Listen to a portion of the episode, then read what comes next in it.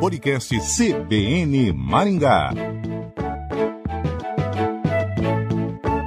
Está começando o podcast CBN Maringá. Essa mídia internacional tem se interessado muito pela ufologia brasileira, pelos casos brasileiros, e vem procurando os ufólogos brasileiros com bastante assiduidade.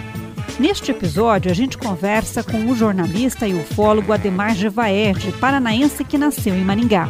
O ufólogo, editor da revista UFO, foi citado numa série da Netflix sobre objetos voadores não identificados. A série, disponível na plataforma de stream, cita dois episódios de supostas aparições de OVNIs no Brasil, em Varginha, em Minas Gerais, e em Colares, no Pará.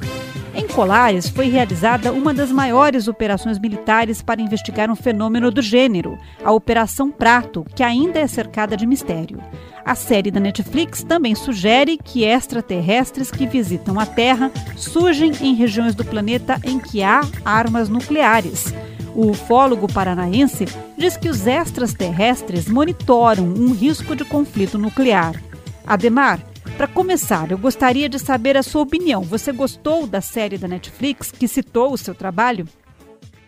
Ah, achei interessantíssima. A Netflix tem feito trabalhos excepcionais sobre ufologia. Eu tenho participado de alguns deles, né? E, mas principalmente de materiais do History Channel. Essa semana passada mesmo eu gravei para a série Inexplicable, sobre dois casos brasileiros.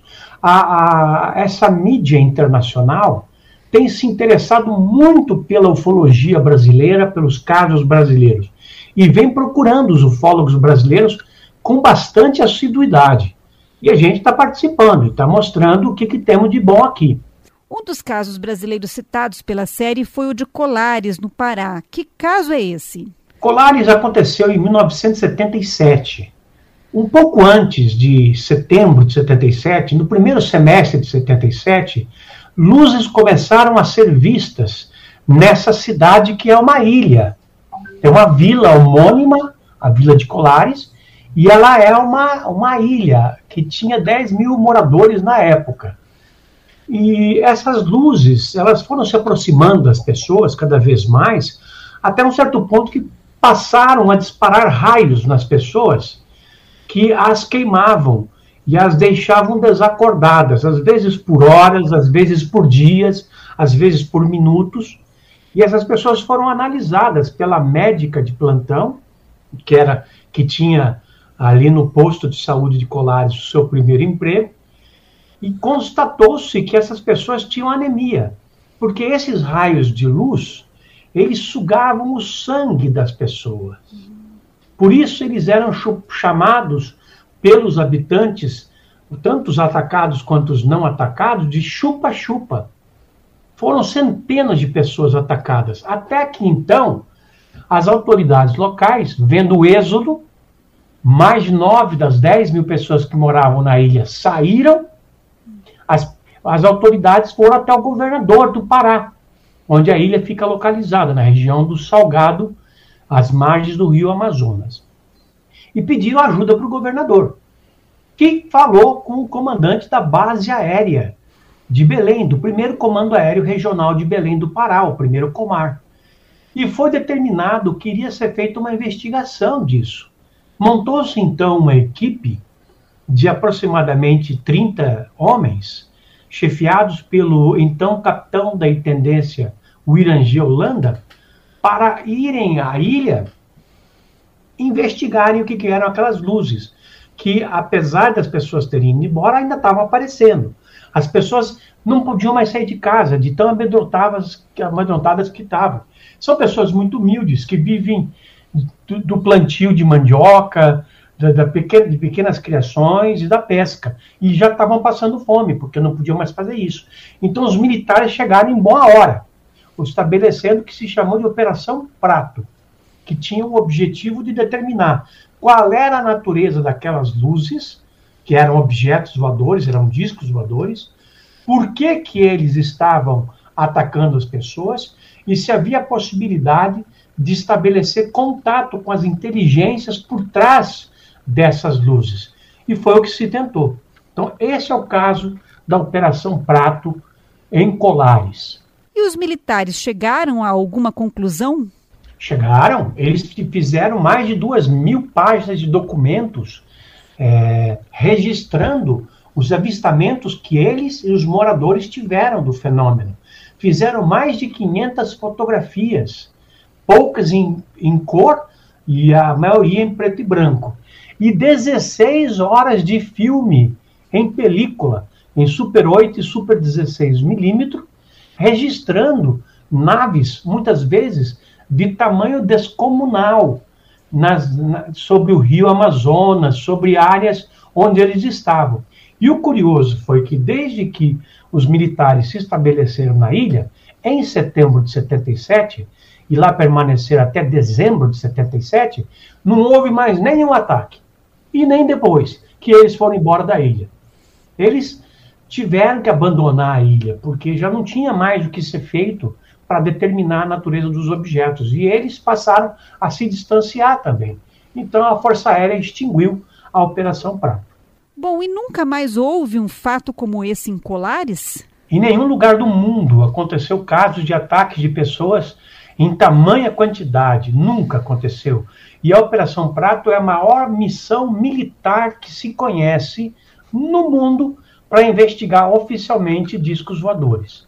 Então, hoje, até hoje, e eu, antes da pandemia, eu ia a Colares pelo menos uma vez, duas vezes por ano, pesquisar, sair daqui de Curitiba, andava meus milhares de quilômetros para investigar o fenômeno. E, e, desde então, os casos continuam acontecendo, porém sem ataques. Os avistamentos continuam ocorrendo sim, praticamente toda semana tem um caso novo, as pessoas contam, porém, por sorte, por felicidade para aqueles moradores, não há mais ataques, desde que a Operação Prato ocorreu na ilha. Ademar, mas o governo confirmou que esses avistamentos aconteceram mesmo? O governo confirmou. Confirmou, confirmou sim.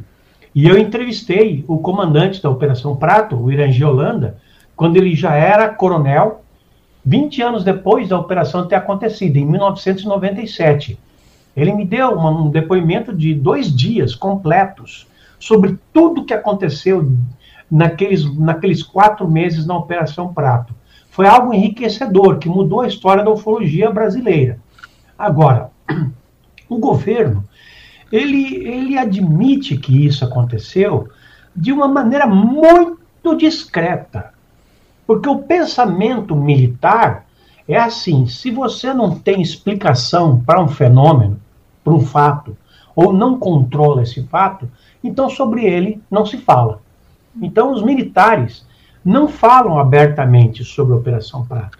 Mas se você achar um militar, tem que ser da aeronáutica. Marinha e exército não serve. Se você achar o militar da aeronáutica certo, de mente aberta, e fizer a pergunta certa, ele vai admitir que a Operação Prata aconteceu.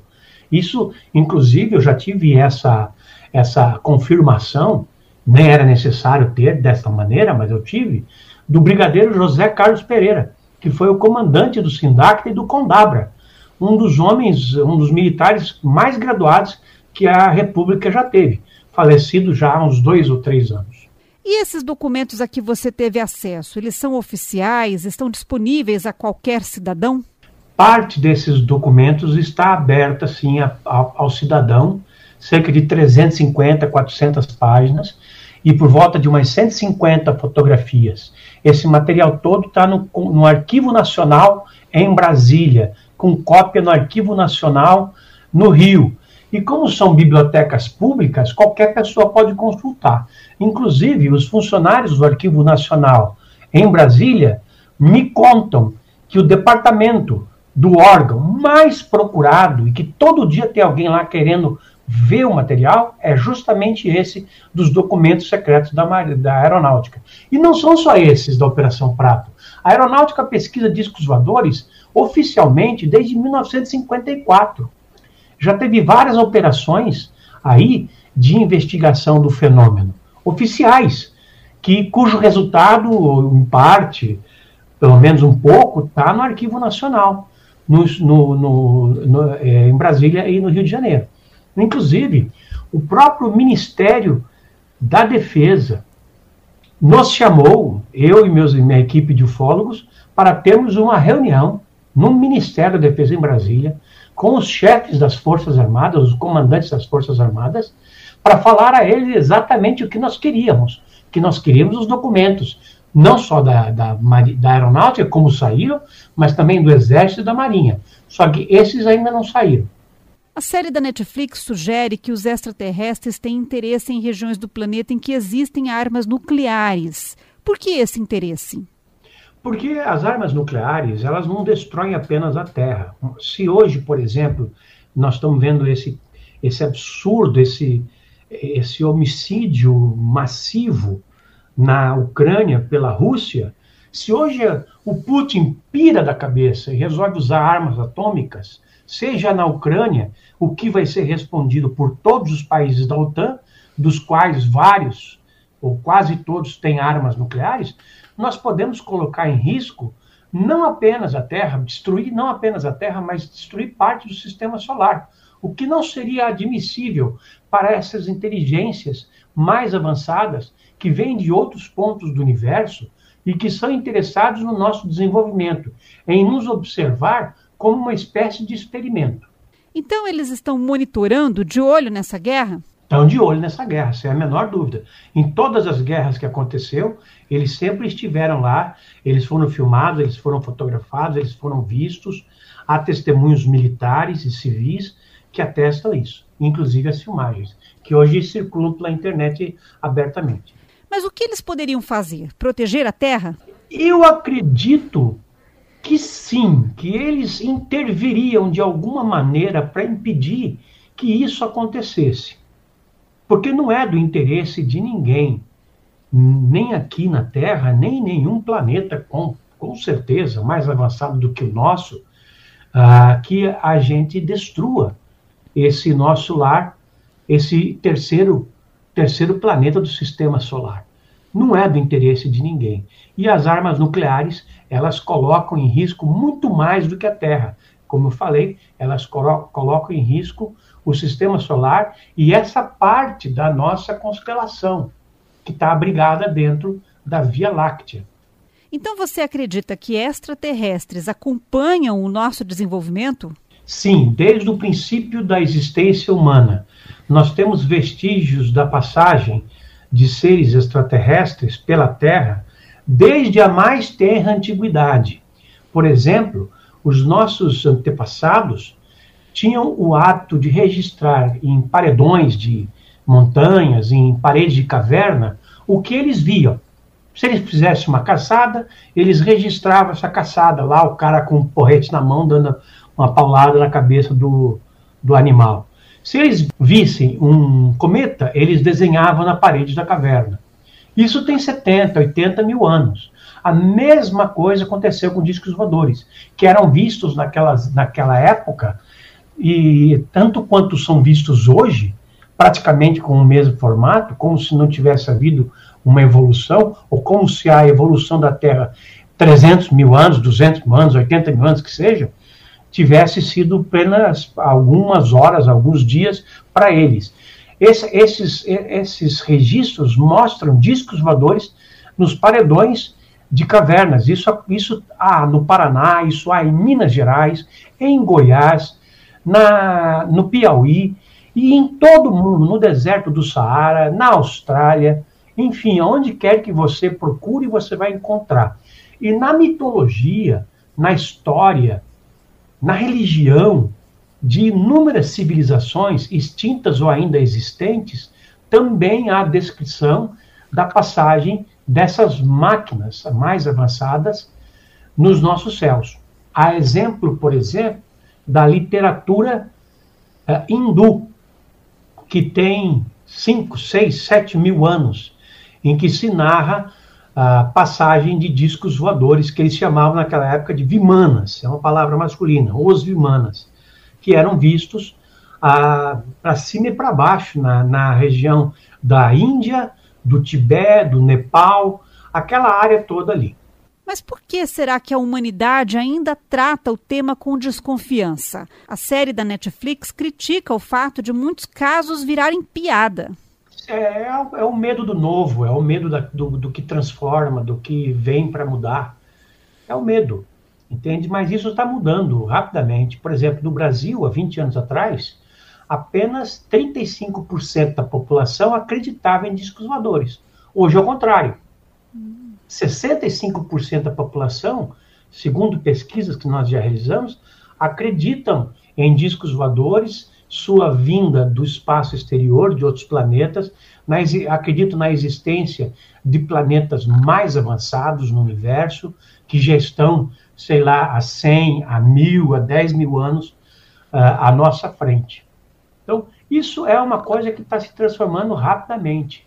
Há exemplo do que acontece no Brasil, uma abertura da aeronáutica, que revelou segredos.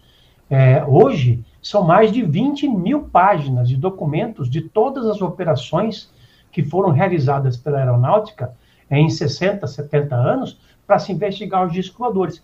20 mil páginas liberadas para a população. Hoje, o Pentágono admite que tem registro de discos voadores, inclusive filmagens de discos voadores feitas por pilotos da Marinha norte-americana e da Aeronáutica norte-americana. E há pessoas hoje envolvidas até a medula no processo de desacobertamento, de abertura dessas informações. Aqui no Brasil, eu organizei um, uma, um movimento em 2004, reforçado em 2007, chamado UFOS Liberdade de Informação Já, através da revista UFO, que resultou, na, no, a partir de 2007, na abertura desses documentos que hoje chegam a, a, a 20 mil. Bom, o Pentágono divulgou imagens de objetos voadores não identificados, mas podem ser da Terra ou não, certo? É, pelas suas características tecnológicas, altas velocidades e manobras que eles realizavam não podem ser de tecnologia terrena. Não há nada. Isso é afirmado, inclusive, por operadores do Pentágono. Isso é, não, não há nada que nós tenhamos na Terra que poderia, mesmo de longe, fazer as manobras e desenvolver velocidades como as, aquelas dos objetos registrados em radares, radares militares, a mais de 17 mil quilômetros por hora, quando hoje o avião, isso foi há 10 anos, há 10 anos atrás, quando hoje o avião mais avançado não, não ultrapassa 3.500 km por hora. O podcast CBN Maringá conversou com o jornalista e ufólogo Ademar Gevaerde, editor da revista UFO. O podcast CBN Maringá fica por aqui. Até a próxima.